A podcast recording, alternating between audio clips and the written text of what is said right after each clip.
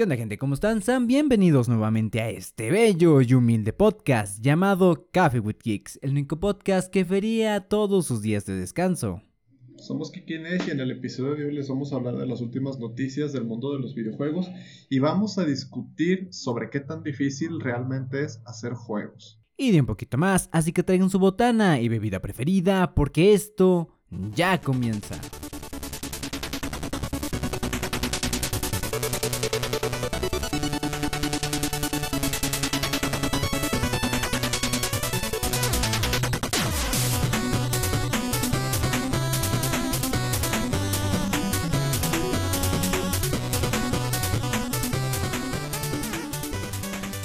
¿Qué pedo, gente? ¿Cómo están? Sean bienvenidos al episodio número 28 del podcast más popular de mi cuadra, Coffee with Geeks. Nuevamente en nuestra quincena con sus anfitriones Kinky y Nesh. Y antes de empezar con tanta palabrería, empecemos con las bienvenidas con mi compañero y amigo del alma, Nesh. ¿Qué ha habido, carnal?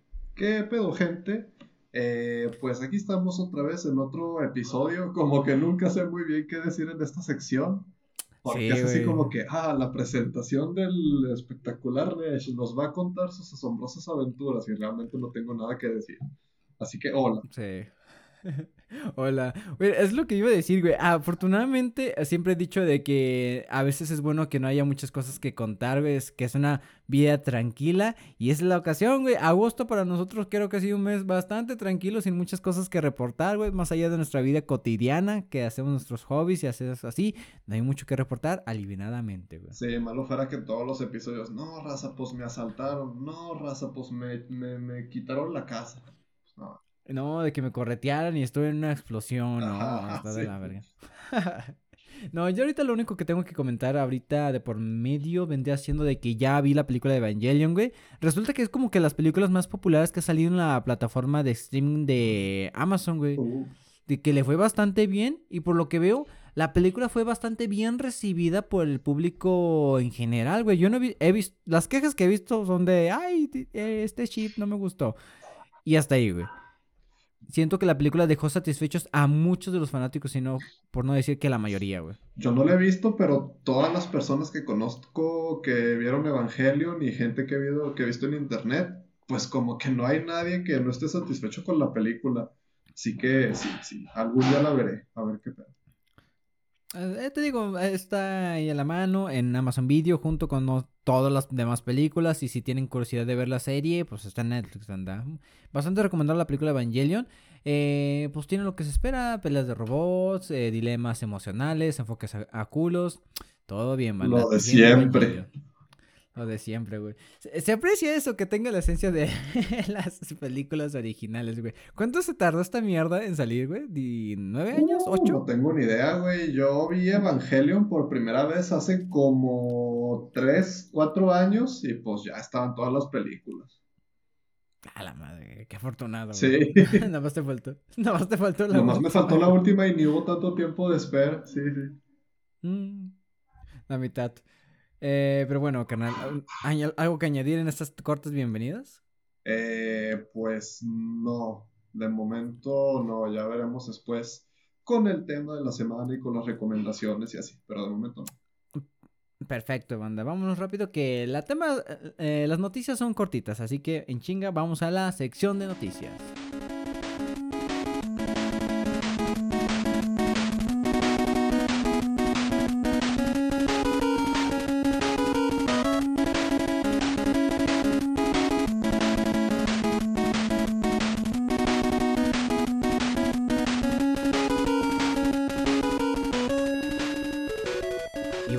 Ya estamos en la sección de noticias y en esta ocasión, banda, le estaremos hablando de las poquitas noticias relevantes que salieron esta quincena al Chile, banda.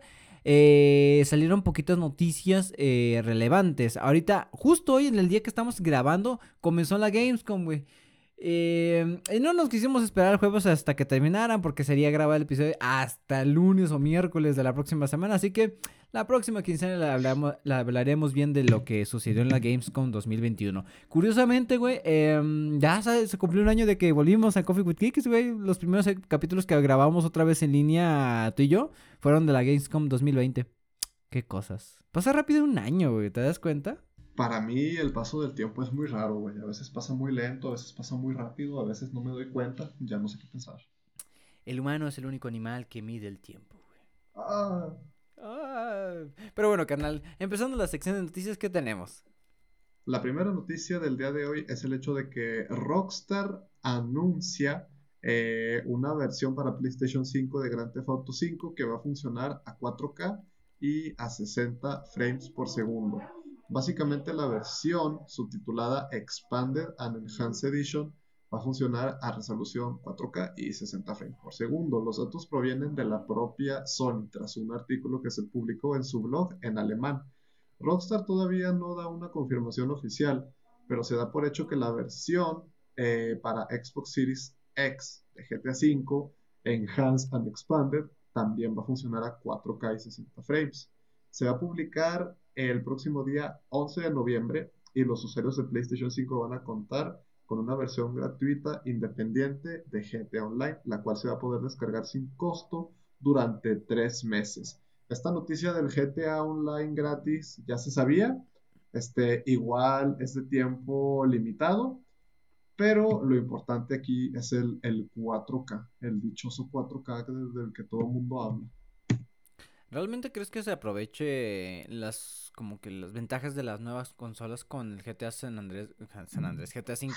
Siento que es un juego que el motor gráfico ya se nota como medio viejito con los movimientos y las animaciones de los personajes, güey. Sí, güey, incluso los modelos, o sea, más allá de las animaciones, los modelos, las texturas. Y pues todos los juegos que son ports, ¿verdad? Realmente los pocos juegos que hemos visto que aprovechan a profundidad el PlayStation 5 es Demon Souls. Y como que parale de contar. Entonces, pues sí, se va a ver mejor, pero no va a explotar la consola a su máximo potencial. Sí, eh, también fuera de eso vemos de que ya es el port número... ¿Cuántos van? Play 3, 360, 4, 1, 5... ¿Son 7 ports? Verga, güey. Demasiados. Demasiados. Este GTA V está compitiendo por el puesto de tener el juego con más ports, güey. Solo detrás de Resident Evil, que hasta salió en la Cibo. Hay mucha gente que no cuenta la versión de Cibo, güey. Dije, hace más mamada. La versión de Cibo fue la que después sacaron para teléfonos, a propósito. Sí, güey. o sea, como que no están como que no están tan chingonas y por eso no las cuento yo. Son mamadas, güey, son mamadas. Resident Evil es el juego con más ports en la historia del mundo, güey. Sí, y lo va a seguir siendo. Pero bueno, eh, la siguiente noticia, banda, es que tenemos que en el Future Game Show 2021 contará con más de 40 juegos. Ha anunciado oficialmente que el evento de la Gamescom 2021 contará, eh, que iniciará este día 26 de agosto. Con motivo de la Feria de la Colonia, estará presente con más de 40 juegos, entre los cuales hay, según los organizadores, varias sorpresas. Eh, también se podrá ver vía streaming por internet a partir de las 22 horas, hora peninsular, y está previsto que sea uno de los eventos más especiales e importantes durante la edición 2021 de la Gamescom. Eh, pues sí, básicamente lo que vaya a pasar en la Gamescom esta semana se lo estaremos resumiendo la, en el próximo episodio. Y así sale noticia muy cabrón, tal vez lo grabamos el siguiente lunes. Tal vez, banda, tal vez. No, no si pasara algo en plan, este, ¿qué? Bloodborne 2, GTA 6. sí, algo, hazlo por el estilo, grabamos el, la siguiente semanita. Así que ya veremos qué sale. Así que nada más que reportar por acá. Siguiente noticia, canal. La siguiente noticia es sobre Diablo 4 y el cómo su director abandona Blizzard. Luis Barriga, director de Diablo 4, abandona la compañía y a su salida le acompañan Jesse McCree, que es jefe de diseño de niveles del juego, y Jonathan Lecraft, que es diseñador de WoW, según explica Kotaku. Básicamente se comunicó que la partida de los tres empleados se confirma por parte de Blizzard y se tiene una gran lista de empleados ya reubicados y nuevos líderes que se han asignado donde sea apropiado. Eh, se confía en la capacidad para continuar el progreso y toda esta charla corporativa que suelen decir para fingir que todo está bien.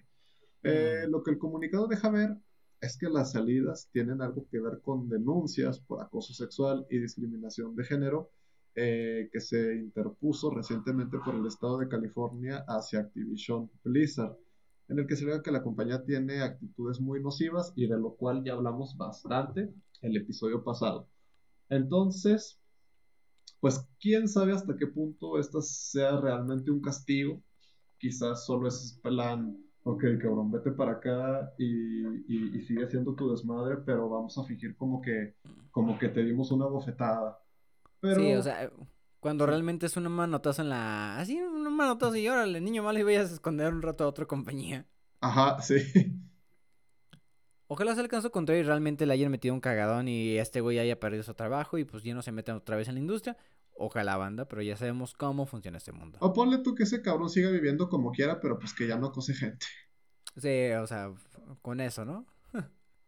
Sí, básicamente es una de las consecuencias que hemos mm, visto de momento a lo que fue el desmadre que tuvo Blizzard en, en el último mes, güey. Pero bueno, es un progreso. Poco a poco vamos avanzando en ese asunto.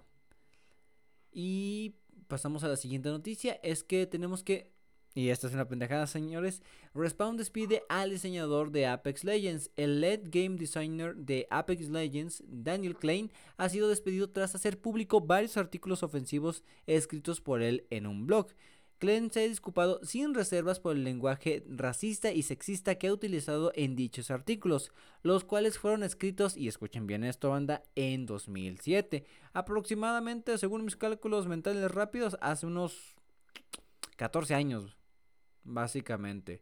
Eh, según explicó en Twitter hace dos semanas recientemente, me enfrenté a unas terribles afirmaciones que hice en un blog en 2007. Admito que todas las cosas que dije y estoy avergonzado, triste y enfadado conmigo mismo de joven por haber dicho esas cosas. Espero que resulte obvio que ya no creo en esas cosas ahora.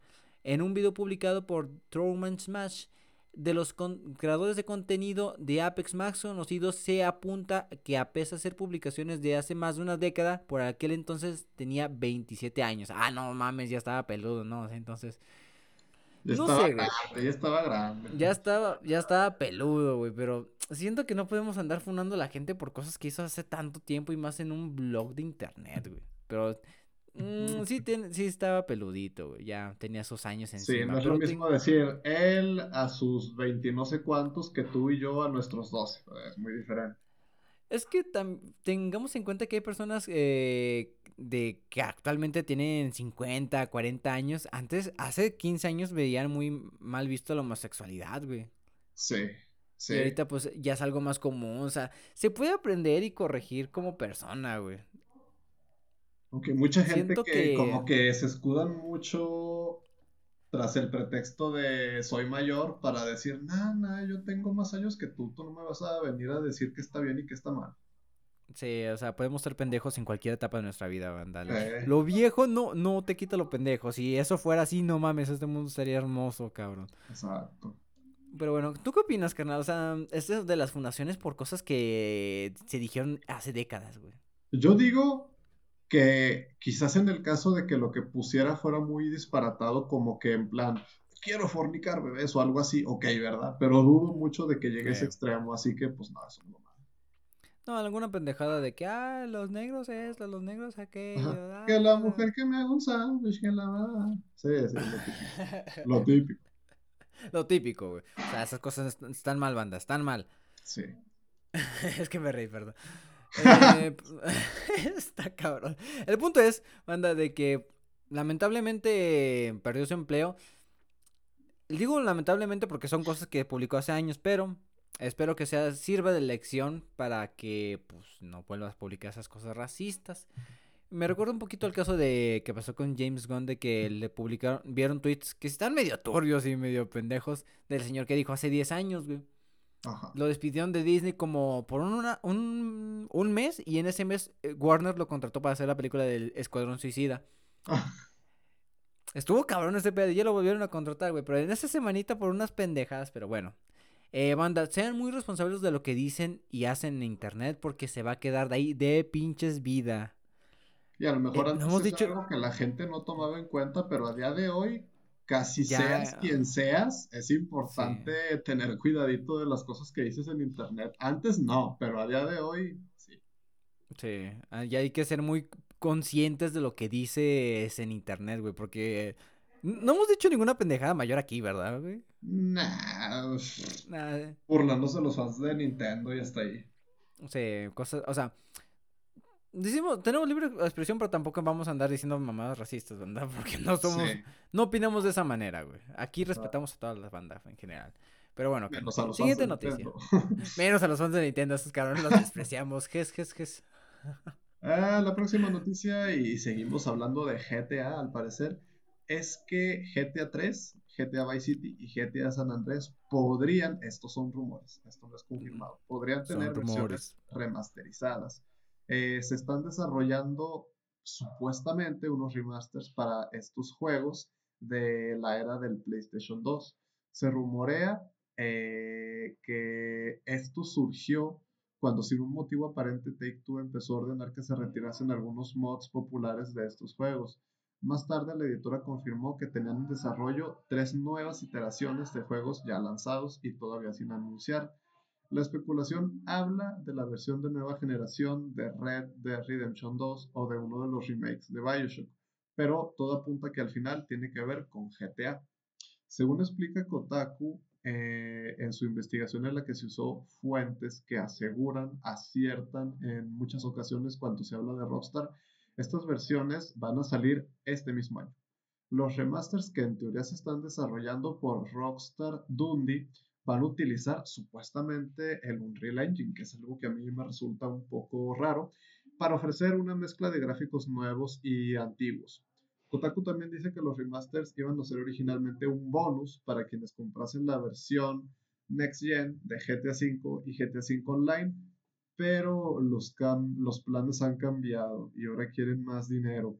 Y pues estos ports van a estar disponibles para Play 4, Play 5, las Xbox, Switch, PC, Stadia y móviles, aunque las versiones de PC y móviles podrían retrasarse un poco más. Entonces yo, yo creo que esto sí es posible porque no es raro que Rockstar haga remasters de sus juegos. Pero lo que sí se me hace raro, ajá, lo que sí se me hace raro es que supuestamente corra en un Real Engine. Eso. es, como el detalle que más me llama la atención, güey. ¿Por qué un Real Engine? O sea, según yo, no es como que un motor que se haya usado en otras iteraciones de la franquicia, güey. Eh, lo veo bien, güey. O sea, me causa bastante alegría de que estos juegos tan característicos de la saga, especialmente Vice City y San Andreas, que San Andreas es como que el más icónico, al menos para nuestra generación. Em, me rompería el corazón que se perdieran las animaciones tan características del GTA San Andrés, güey. O sea, ese, ese andar tan curioso de las de las mujeres del juego, la forma de bailar, la forma de moda, caminando como si fuera una prostituta del GTA y acá bien exageradote abriendo las puertas acá como si fueras no sé qué. Como si fueras a arrancarla. Sí, sí. Sí, te digo, me rompería mucho el corazón de que se perdieran ese tipo de animaciones, güey. Porque es característico de, pues, de, la, de esas entregas, güey. Sí, güey. Yo creo que las animaciones se van a conservar, pero. Ojalá. Pues lo, va, a ser un lavado de cara, como quien dice. Sí, ojalá y optimicen las mecánicas de las misiones de cero. Porque, hijo de su puta madre, cómo están horribles esas misiones, güey. Lo dudo, lo dudo. ¿Y crees que añadan la natación en Vice City? Hmm. Mm, eso sería en un remake, en un remaster no creo. Bueno, tengamos en cuenta, banda, que estos son rumores, todavía está por confirmar esto, según esto van a salir este año, pero ya faltan cuatro meses para que se acabe el año, banda, y no, no se, y no se ha dicho nada, güey. Todavía hay una ventana de oportunidad para que se anuncie este pedo, pero estamos a la espera, banda. Eh, siguiente noticia, banda, pasamos y que tenemos que ha sido anunciada la secuela de Frostpunk. Anteriormente hablamos de esto, de que el estudio 11 bits ya había anunciado la secuela, pero ahora se nos dio más detalles eh, que este es su tercer proyecto del estudio. Básicamente se nos ha informado que en esta ocasión la franquicia de Frostpunk tendrá su secuela y estará ambientado 30 años en el futuro después del juego original. Y dice que en el sucesor de Frostpunk los jugadores tendrán que interpretar al líder de una metrópolis hambrienta de recursos donde la expansión y la búsqueda de nuevas fuentes de energía es una realidad inevitable. Y ahorita ya se la pueden añadir, a la wishlist de Steam. Y en esta ocasión como que el estudio tuvo un pequeño incremento, poco a poco manteniendo éxito y va incrementando los integrantes de su equipo de desarrollo y ya cuentan con 70 personas desarrolladores trabajando en el juego, güey. Fíjate, cosa curiosa, a mí, a mí, me preguntaba mi hermano que cuántas personas trabajan en los juegos y él pensaba que miles y miles de personas trabajaban en los juegos. Y yo, no, güey, un estudio grandísimo de 200 gentes, cabrón. pero así grande, güey. Bethesda, eh, o sea, cuando Bethesda hizo Skyrim, el equipo de Skyrim eran 100 personas, creo, o menos. Sí, güey. Y Skyrim es un juego inmenso y con un chingo de bugs, pero es un juego inmenso. Ajá. Eh, algo que añadir de este juego es que en vez de utilizar Frost, eh, Frostpunk, en vez de utilizar carbón para um, utilizar la energía de las ciudades, ahora se va a hacer la quema de combustibles fósiles, o sea, el petróleo. Ah, estaría gracioso que hubiera como una expansión, alguna secuela, un spin-off de que, ah, de tanta quema de combustibles, güey, causamos calentamiento global. Ahora es el efecto contrario, güey. Ahora es, no sé, calor punk. Estaría interesante ese pedo. Calor punk. ¿Cómo, ¿Cómo, sería la traducción? ¿Qué es lo contrario de frost? Shit. ¿Hit punk? Se escucha bien, ¿eh? se escucha pegadizo. Eh, me gustaría ver eso, güey. El juego de Frostpunk está bastante entretenido y las mecánicas de gestionar de ciudad están muy buenas. Y junto con eso de las decisiones como tú de líder de una sociedad que tienes que andar gestionando, están muy chidos, güey. Mi, ley favorita que puedes imponer es la de que pongas a los niños a trabajar, güey. te da te da mucha mala vibra con la gente, pero tienes un chingo de mano de obra bien y barata, güey. Eh, siguiente noticia, carnal. Hubo un fallo en Steam que permitía añadir fondos ilimitados a las carteras de los usuarios. Valve premió con 7.500 dólares a una persona que reportó un fallo en el sistema que permitía que se falsificasen créditos para añadirlos a los fondos de su cartera de Steam. El usuario Dr. Briggs reportó esta vulnerabilidad. El bug que ya está resuelto, permitía a los usuarios interceptar pagos hechos por medio de Smart to Pay e inflarlos artificialmente. Gracias por este reporte, constataba un empleado de Valve. Está escrito de forma muy clara y ha sido de ayuda para identificar un riesgo de negocio muy real. Se estableció también una recompensa de 7.500 dólares en caso de que el informe llevase a la solución del problema, que es lo que acabó sucediendo. Y de momento Valve no explicó si la vulnerabilidad fue explotada por otras personas o si se evitó el problema antes de que alguien pudiese beneficiarse de ello. Pero aquí lo importante es que hubo un compilla, un buen pedo que se ocupó de reportar un bug y que terminó siendo 7.500 dólares más rico. Y eso está chido. O sea, la recompensa no está nada mal, güey. no, para nada. ¿quién, te, ¿Quién te regala 7.500 dólares? O sea, no es poquito, güey.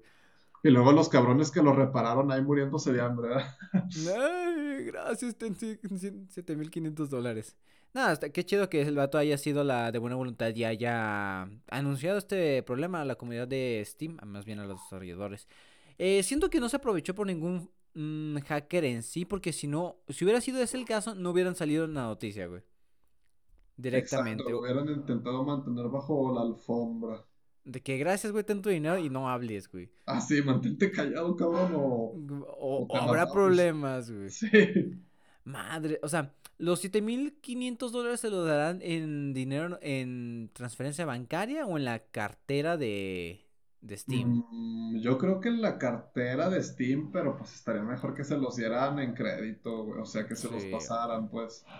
O sea, no está mal que te en Steam, ¿no? O sea, no vas a comprar juegos como en un buen rato, güey. Pero qué tal que ese cabrón tenía problemas este, con sus pagos o con sus deudas o yo qué sé, pues. Ah, tengo 7500 dólares, pero solo los puedo usar en juegos. Ah. No, bueno, en algún punto se llegarán la solución entre Steam y ese cabrón. Bueno, eh, la siguiente noticia, y se me hace un poco culera este pedo, banda, es que tenemos que Fortnite añade un modo de impostores y se parece un vergo a Mongos. Y es que Epic Games añadió un, nuevo modo de juego a Fortnite con un parecido bastante grande a Among Us que se llama Fortnite Impostores. Es un modo de 10 jugadores, 8 agentes y 2 impostores que tienen que interpretar sus roles en un submarino. Según yo era una nave. Como en Among Us, hay tareas que realizar mientras los impostores sabotean y las facilidades y eliminan a los jugadores. Al igual que Among Us, cuando hay sospechosos sobre un jugador, se hace una discusión de emergencia en la que se discute sobre quién es sospechoso y al final se vota por quién creen que los jugadores es un impostor.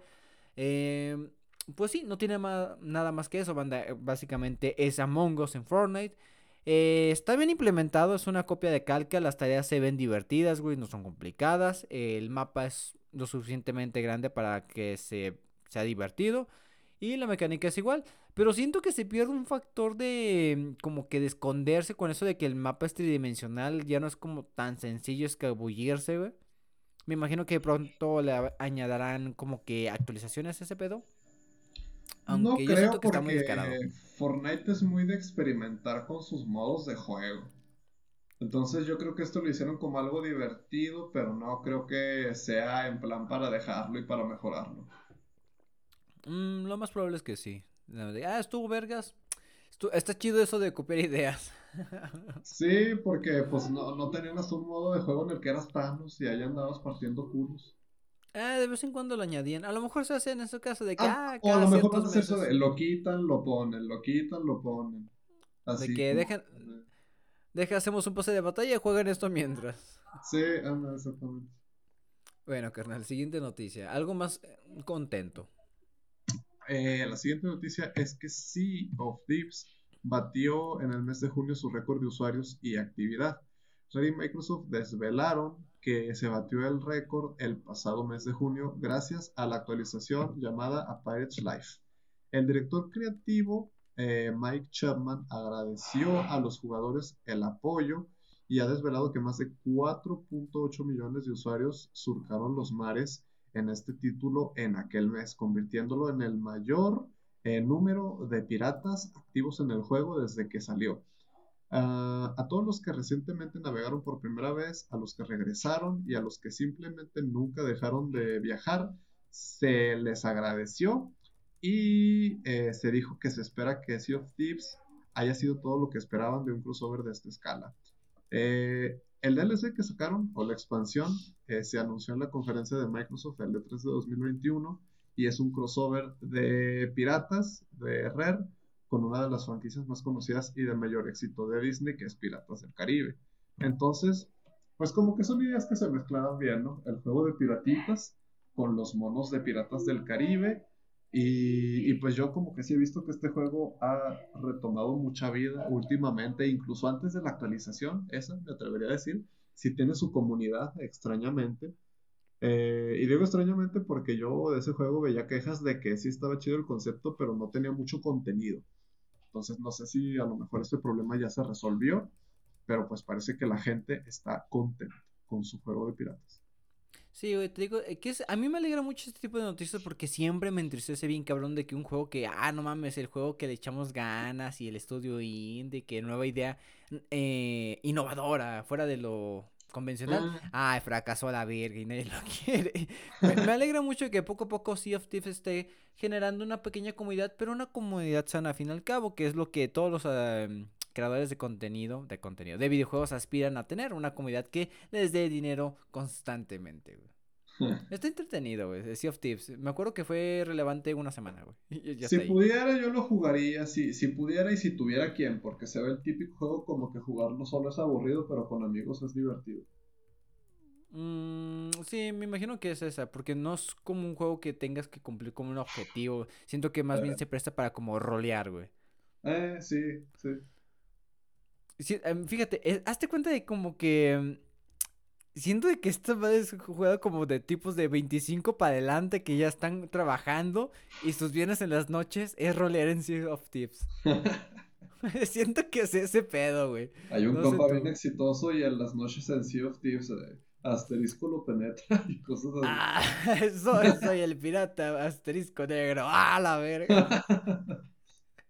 No, felicidades a los creadores de Sea of Tips y a toda la comunidad que disfruten harto de su contenido.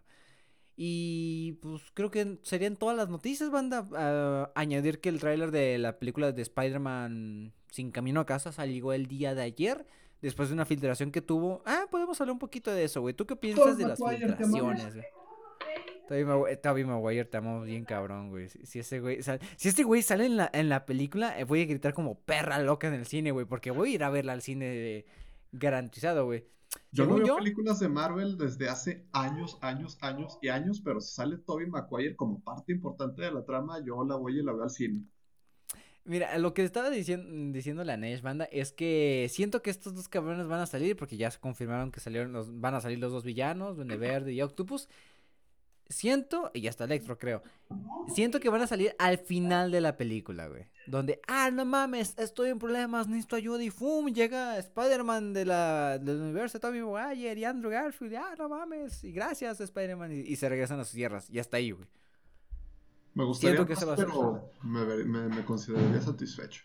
Sí, siento que ese es el secreto mejor, peor guardado de Disney ahorita, güey. Porque creo que todos estamos de acuerdo que van a salir los demás Spider-Man. Hay una posibilidad, pero siento que Disney se estaría echando la soga al cuello con eso y es que te pongan a Tom Holland tres veces con CGI, güey. estaría, estaría muy, troll. Estaría muy, troll, güey, de que, ah, troleado, puto. Y sí, yo, eh, yo estoy bastante emocionado, güey, por esa película. Eh, Spider-Man es de la única razón por la que sigo siendo al pendiente de la, del universo cinematográfico de Marvel. Spider-Man es mi superhéroe favorito, por una y muchas razones. Y ya, banda, eso sería todo por la sección de noticias, güey. Eh, fue una sección cortita, güey. Noticias no tan relevantes, pero interesantonas, güey. Así que, ¿algo más que añadir, carnal? De momento no. Perfecto, carnal. Pasamos a la sección del tema de la semana, banda. Y ahora, en esta ocasión, les hablamos de un tema que tuve que rascar, banda. No es, no es como que me haya parecido luego, luego. Así que vamos allá.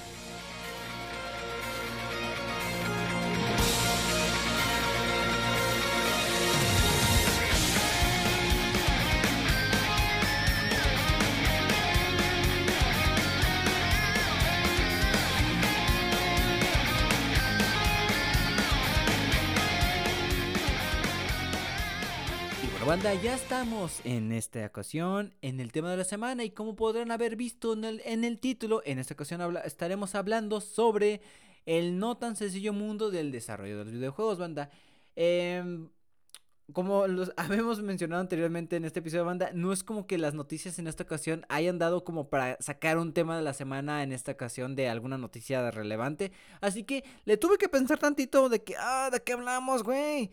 Eh, en esta ocasión, pues vamos a hablarle de lo que implica el mundo, eh, el mundo del desarrollo de los videojuegos, carnal. Así que dame contexto.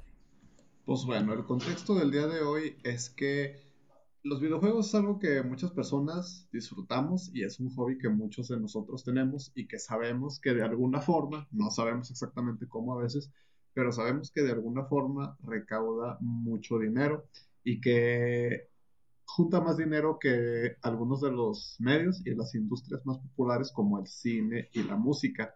Pero más allá de todo esto, más allá de todo este trabajo y de lo que vemos en la superficie, pues hay cosas detrás que no sabemos y hay cosas que cuando decimos así de, oh, yo quiero trabajar haciendo juegos, se ve súper fácil y súper divertido, pues no necesariamente es así. Sí, güey, hazte cuenta de que para la gente que no te, esté muy familiarizada con el mundo de la programación, básicamente, pues los juegos se programan, no es como que tengas un editor de Mario Maker y, ay, quiero esto y lo otro en mi juego.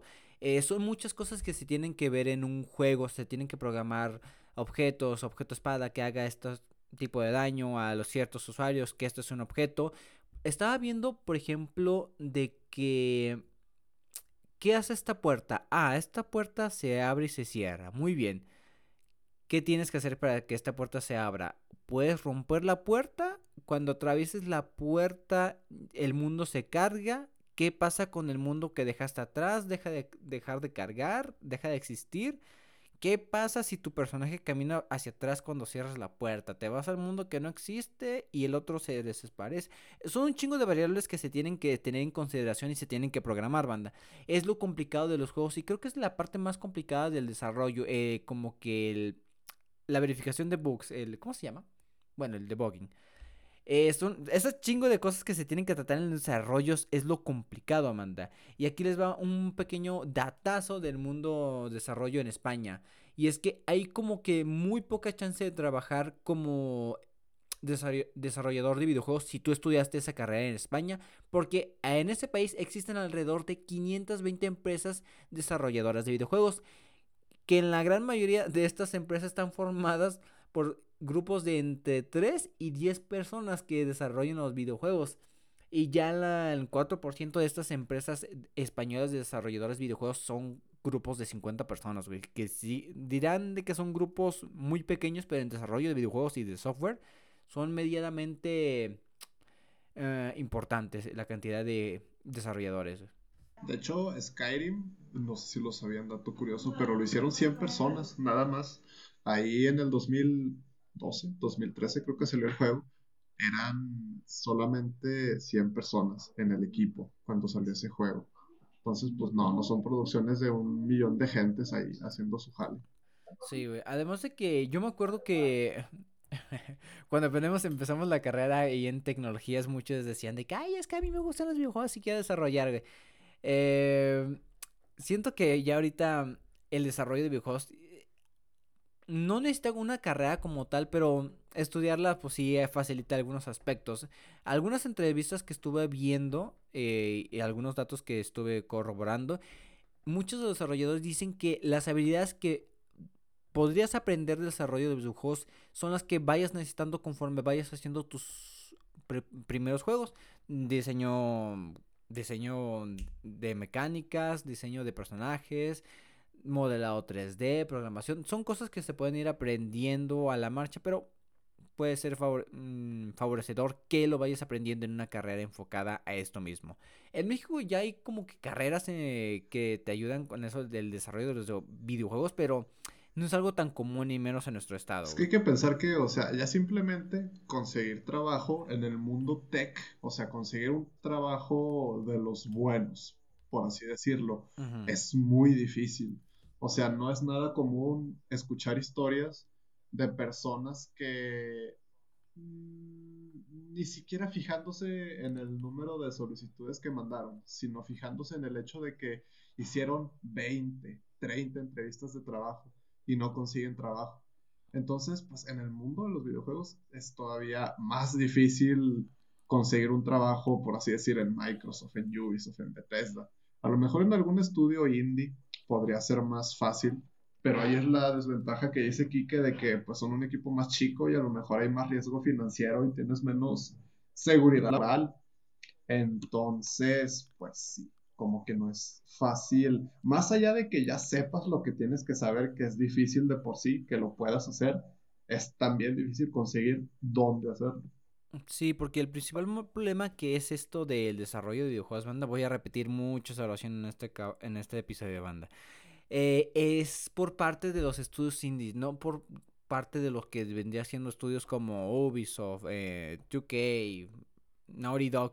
El problema es con los desarrolladores pequeños, los indies, es que lo que tenemos que tener muy en claro de los videojuegos, banda, es que son carísimos, extremadamente caros de hacer, güey. Porque tienes que andar pagando recursos de... Primero la máquina en la que se va a hacer. Eh, tienes que pagar los recursos de gente que va a hacer los sonidos, la música, los diseños.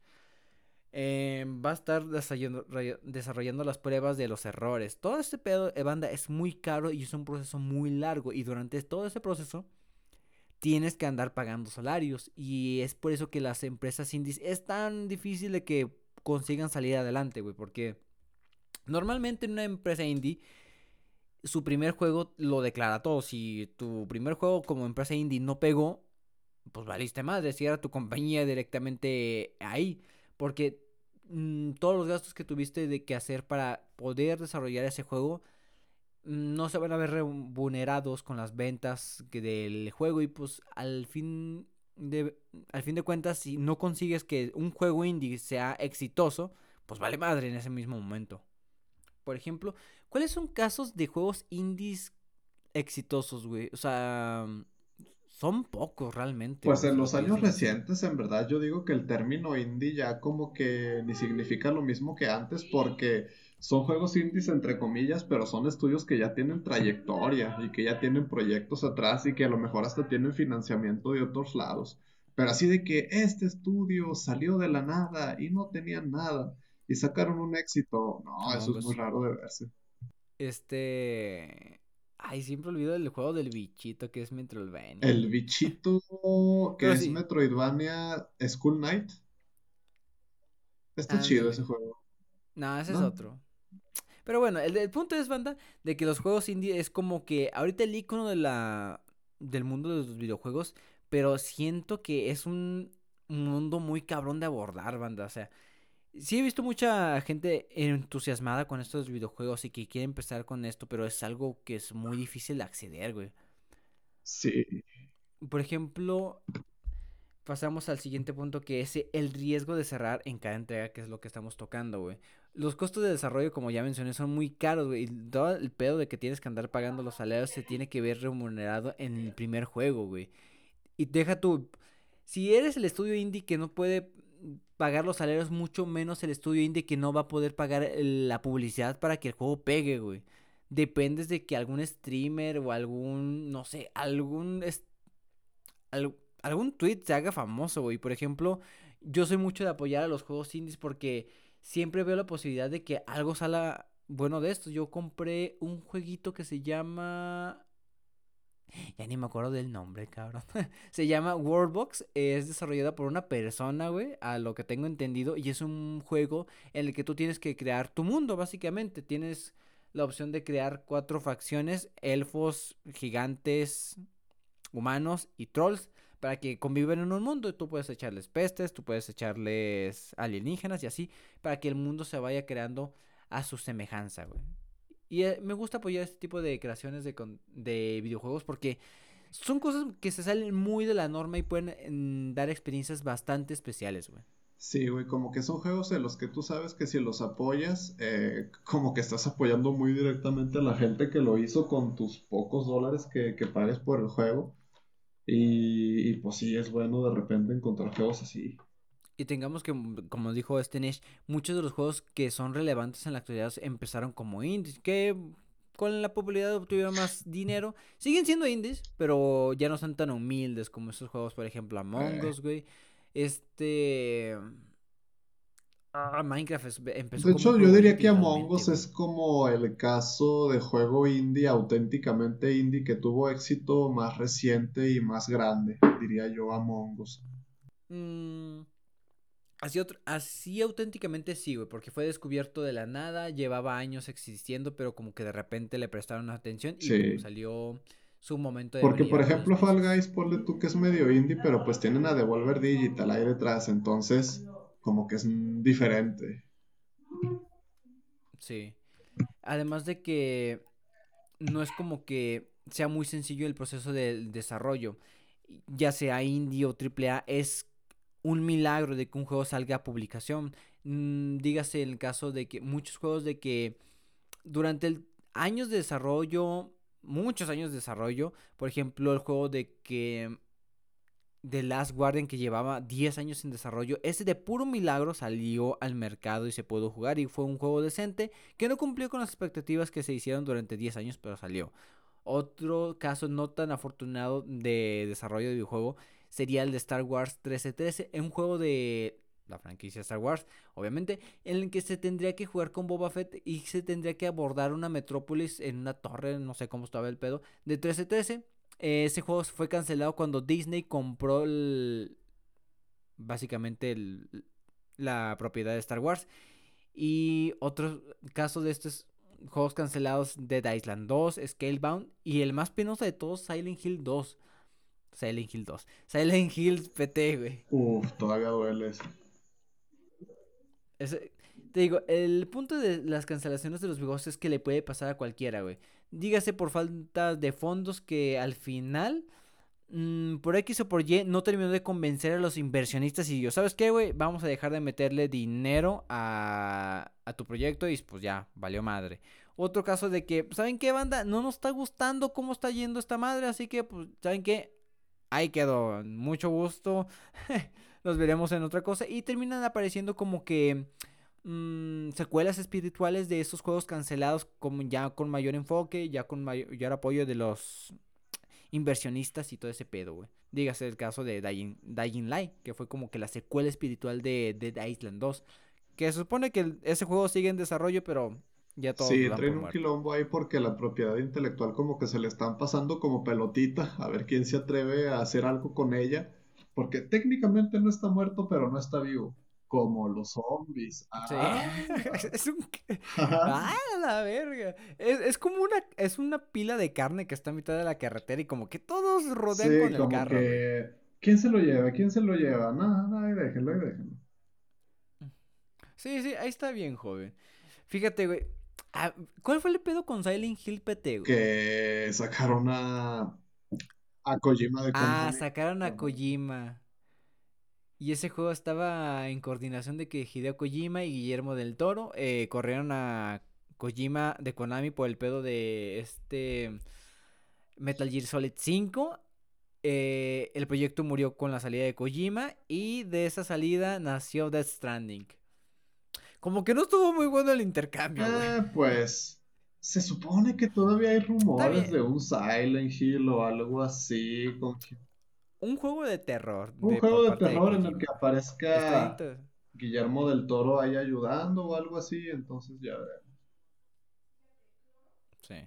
Y a ver, canal, háblame de los juegos que necesitan la atención de sí o sí para que sean comprados. Pues bueno, básicamente, este, los juegos, eh, de nada te sirve tener un juego espectacular, eh, de nada te sirve tener a la gente más talentosa y, de hecho, ni siquiera de nada te sirve el dinero si no tienes la, la exhibición correcta de tu producto. Porque a día de hoy, pues la presencia online, tanto para los juegos como para otras cosas, lo es todo. Entonces, ese es un paso en el que como que a muchos les sale mal la jugada. Eh, y últimamente, solo hace poco diría yo, ya se han empezado a dar cuenta de lo importante que es hypear bien tu juego y no hypearlo nada más a lo, a lo bruto. Pero pues sí, necesitas todos los ojos sobre ti y, todas las carteras sobre ti, como quien dice. Sí, el pedo con esta situación, banda, es que como que los desarrolladores se meten en muchos pedos con las entrevistas que hacen con la... Pues sí, con la... Vendría siendo la prensa de videojuegos, que vendría siendo el caso de Dying Line Dead Island 2 y No Man's Sky, que son como que los casos más característicos de este caso, en el que hacen promesas en entrevistas de que este juego tendrá esto para que los jugadores disfruten de aquello, y al final resulta ser muy conflictivo porque por, hacer, por cumplir esas promesas se meten en pedos de desarrollo y el juego se atrasa más y él ya no, ya no se alcanza el presupuesto porque se tenía que entregar en tal fecha y se pierde el presupuesto y se cancela. O en el caso de No Man's Sky es de que se hacen las promesas y al final no se hace ni madre de esas promesas y termina entregando un producto incompleto que tenía, termina teniendo muy mala sí, Yo digo que el caso en el que la visión original se ve respetada hasta el final de un juego debe ser rarísimo. Siempre tiene que haber ahí concesiones de, ok, esto vamos a mentir, esto vamos a fingir que va a ser así, pero realmente no lo va a hacer. Esto que queríamos hacer vamos a quitarlo, esto vamos a moverlo y cosas así. Sí, además de que esto provoca como que mm, como que las industrias desarrolladoras no se alejen tanto de lo que es popular en la industria, güey. Siempre se queden como que en una zona mm, de confort para que no haya tanto posibilidad de fracaso, güey. Además de que se tiene que andar compitiendo con todos los juegos que se salen cada mes, güey, porque cada mes salen como juegos nuevos de todo tipo, de peleas, plataformeros, de Nintendo. AAA e indies, güey. Además de que se tiene que andar compitiendo con los titanes de la industria frecuentemente. Dígase Fortnite, Apex Legends, League of Legends. Todos estos juegos que son prominentes todo el tiempo porque constantemente están sacando actualizaciones del juego, güey. Ese es el pedo actualmente con los indies porque tienen que competir con los juegos AAA, los juegos eh, de actualizaciones constantes y otros Sí, pues innovar es un riesgo e incluso a veces cuando las compañías innovan siguen teniendo sus formulitas y siguen reutilizando cosas. Por ejemplo, en los juegos de Ubisoft hay patrones que en juegos de distintas franquicias pues tú lo notas mucho que, que son pues como filosofías o formas de hacer las cosas iguales, ¿no? De que en Assassin's Creed, este, las atalayas, en Far Cry, las antenas eh, y cosas así, por poner un ejemplo. Las torres Ubisoft, básicamente. Que son tanto como que el... la mecánica de juego se le queda arraigado tanto tiempo que pues, agarran términos las torres Ubisoft, que creo que ya que están quitando como ese pues esas mecánicas ya no están común, o sea, ya no es tan obvio más bien. No, como que sí hubo una época en la que todos los juegos, hasta los que no eran de Ubisoft, tenían torres Ubisoft.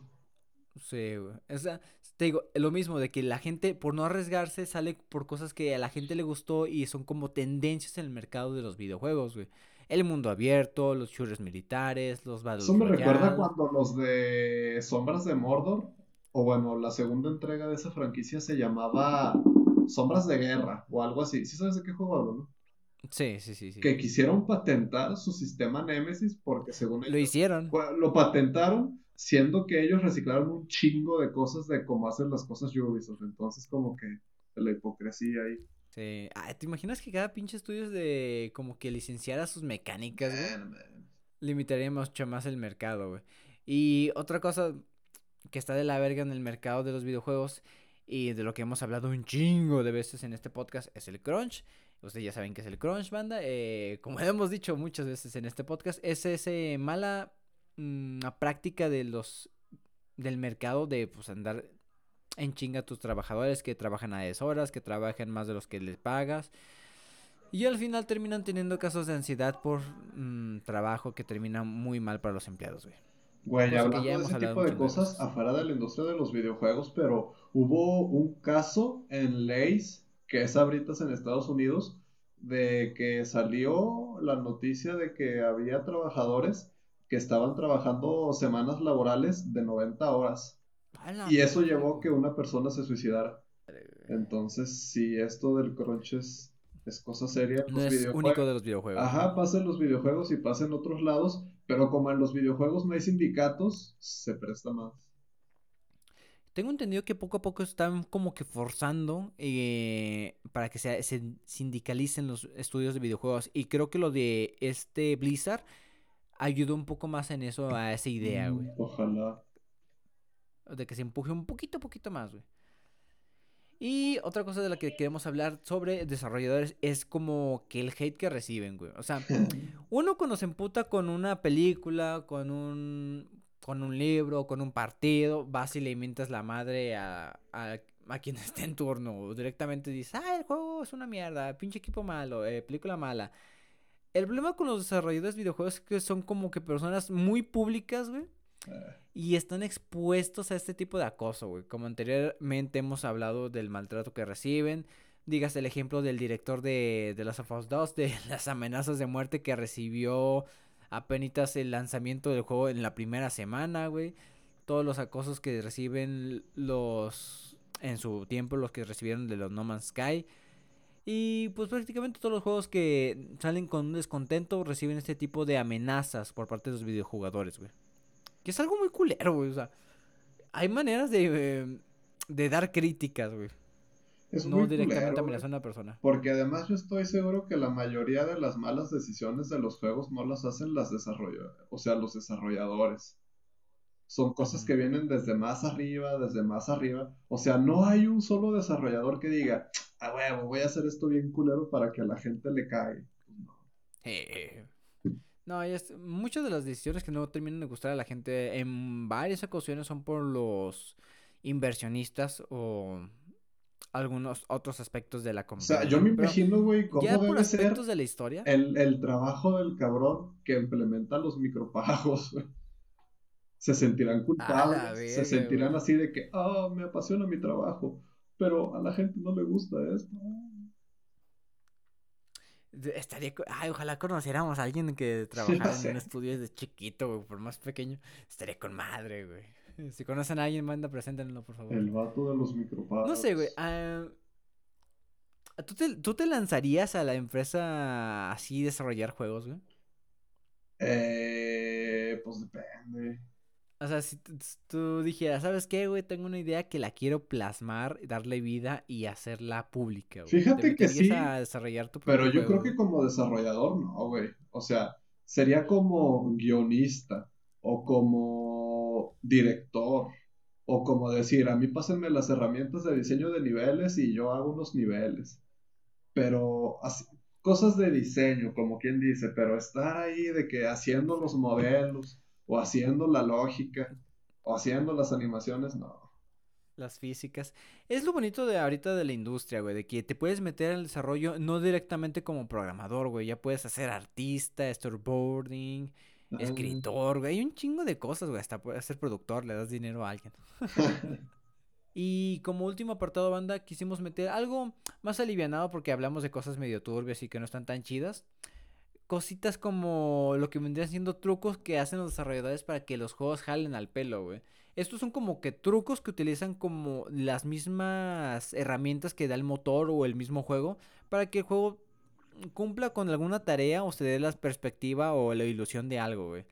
Por ejemplo, uno de los casos más populares o de los que investigué es que en Fallout 3 hay un una expansión específica que tienes que como que viajar por el metro de Washington a ciertas regiones de, del Commonwealth.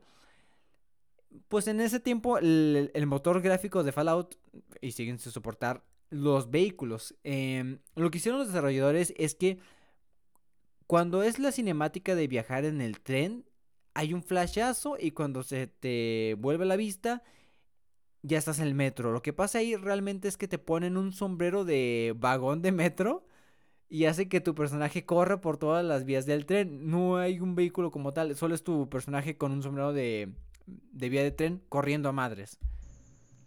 Y otra truco en ese mismo juego es que cuando inicias en el refugio con un bebé, no es que hayan diseñado a un bebé como tal, nada más escalaron a tu personaje al tamaño de un bebé para que pudiera dar la ilusión de que eres un bebé, güey, eh, por el refugio, güey. O sea, son muy bonitos estos, bonitos, son, muy curiosos estos trucos que hacen los desarrolladores de videojuegos, güey. Otro truco de estos es que en una entrega de este, ay, ¿cómo se llama? ¿Cómo se llama del Capitán Shepard? Mass Effect. Ah, gracias. En una de las entregas de Mass Effect, eh, me parece que la primera, hay unos enemigos que son torretas. Lo que hicieron los desarrolladores en este caso es de que pusieron a unos enemigos normales, los pusieron en una caja, en esa caja es la, la torreta y les quitaron los comandos de movimiento para que solamente ataquen al jugador por medio de disparos y estas torretas no se muevan. ¿No has visto en YouTube un canal que se llama Off Boundaries o Fuera de Límites? Que lo que se dedica a hacer es que agarra juegos en PC y con no sé qué mod eh, saca la cámara del personaje y lleva la cámara a lugares en los que el jugador no debería estar mirando. y, está padre porque te das cuenta que todos los juegos como que también tienen truquillos en esas cosas. De que eh, pues a lo mejor algo que no tendrías que estar viendo y tú asumes que es de una forma, pues no lo es, ¿verdad? Por allí mm, hay un dicho que dice la escasez es la madre de la creatividad. Ah. No, no esa va a ser la, la frase de, la, de, la, de este episodio banda, ¿eh? Anótenlo. Y creo que sería todo, güey. Eh, fue un tema de la semana cortito, banda. Le repetimos, esta vez tuve que rascarle. Y hasta eso creo que desarrollamos bien el tema. Hablamos de lo bueno y lo malo que vendría siendo el desarrollo de los videojuegos. Como conclusión, yo quiero añadir de que los videojuegos es un mundo muy bonito, pero muy complicado de realizar, banda. Eh, así que todos los juegos que consuman o compren Mm, tengan en cuenta que hay personas detrás de ellos, güey. Hay un esfuerzo muy mayor y hay personas que dieron mucho tiempo de sus vidas para que ese juego, bueno o malo, llegue a sus consolas y computadoras. Sí, Así que mínimo no le tiren caca.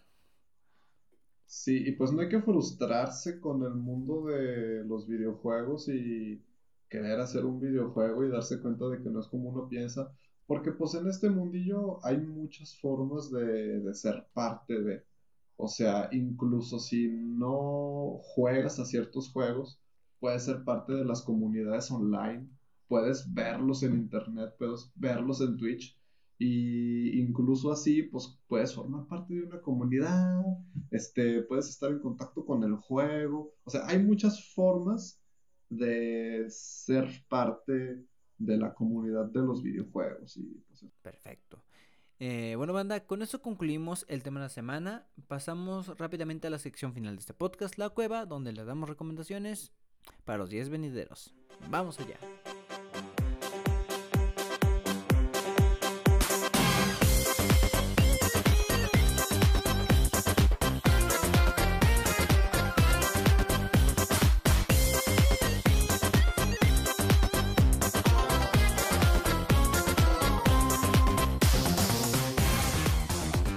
Banda, ya estamos en la sección final final de este podcast, La Cueva, sección donde les vamos a dar recomendaciones para los 10 venideros para que se entretengan hasta que llegue el próximo episodio, carnal. ¿Qué tenemos ahora?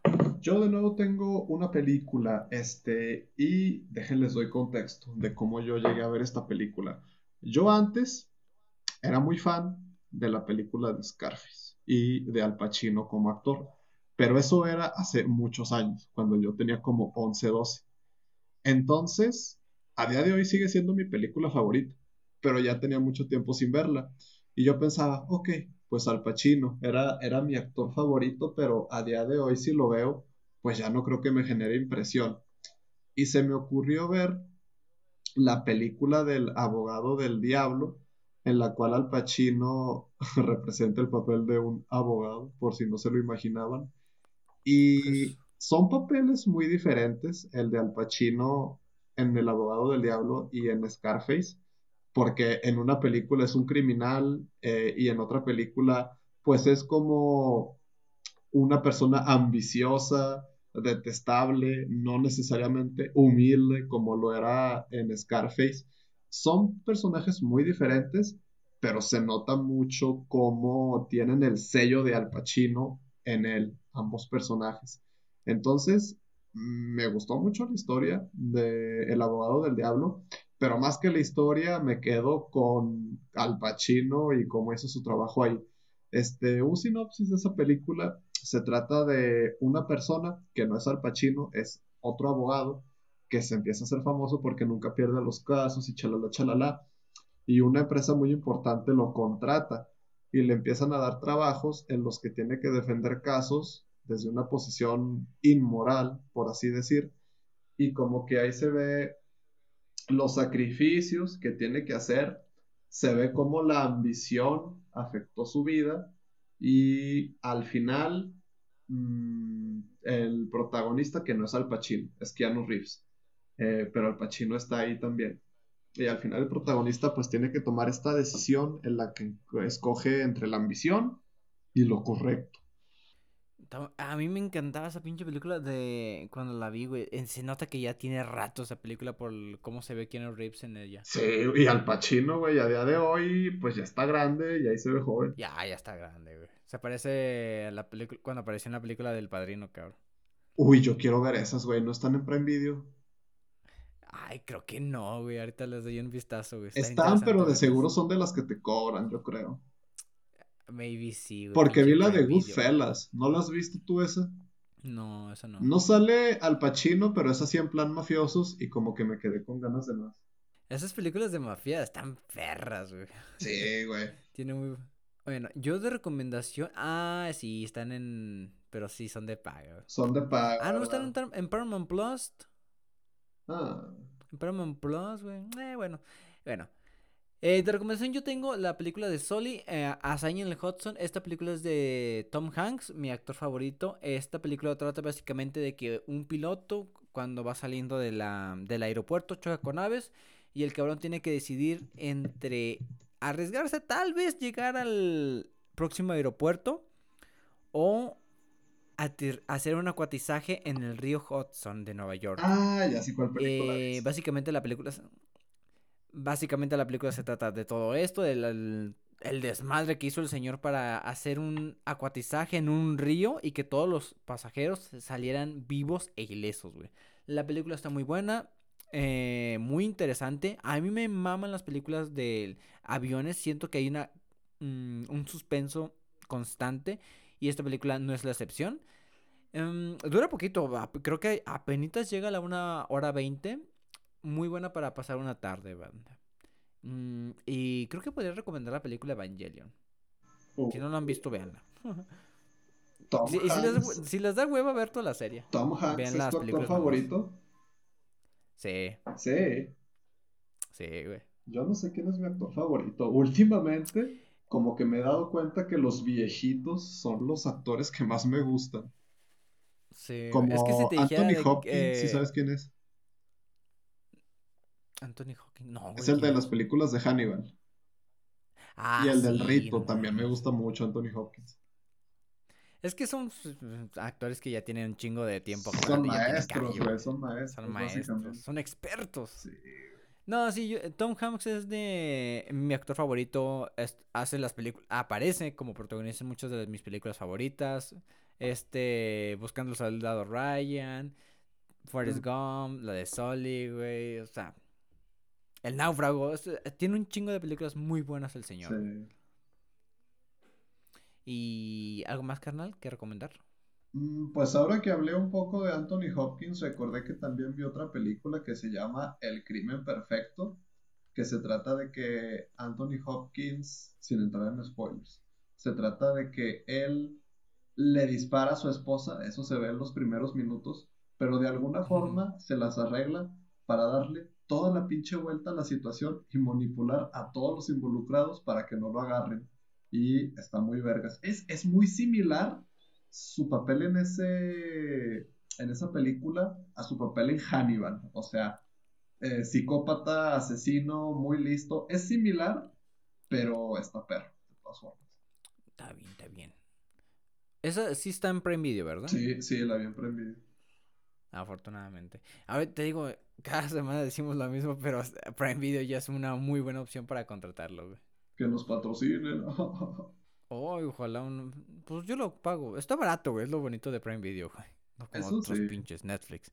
Bueno, eh, pensamiento final. Ah, no, espérate, espérate, espérate, espérate, espérate. Banda, banda. Eh, en un mes cumplo años, 25 años, ya tenemos idea de qué vamos a hacer para celebrar ese evento, banda. prepárense. Es una sorpresilla. Prepárense, va a estar interesante, va a estar, va, a estar chido, va a estar interesante escuchar ese pedo. Eh, pues nada más, pensamiento final. Coman frutas y verduras y acompáñanos con leche. Perfecto, banda, gracias por escucharnos de principio a fin y por acompañarnos en otro episodio. Si les gusta el contenido, compártenlo con aquellas personas que les gustan los videojuegos o simplemente aquellas personas que les encanta los podcasts. Nos vamos con el pensamiento final de la escasez es la madre de la creatividad. Dicho eso, banda, y sin nada más que decir, nosotros nos vamos.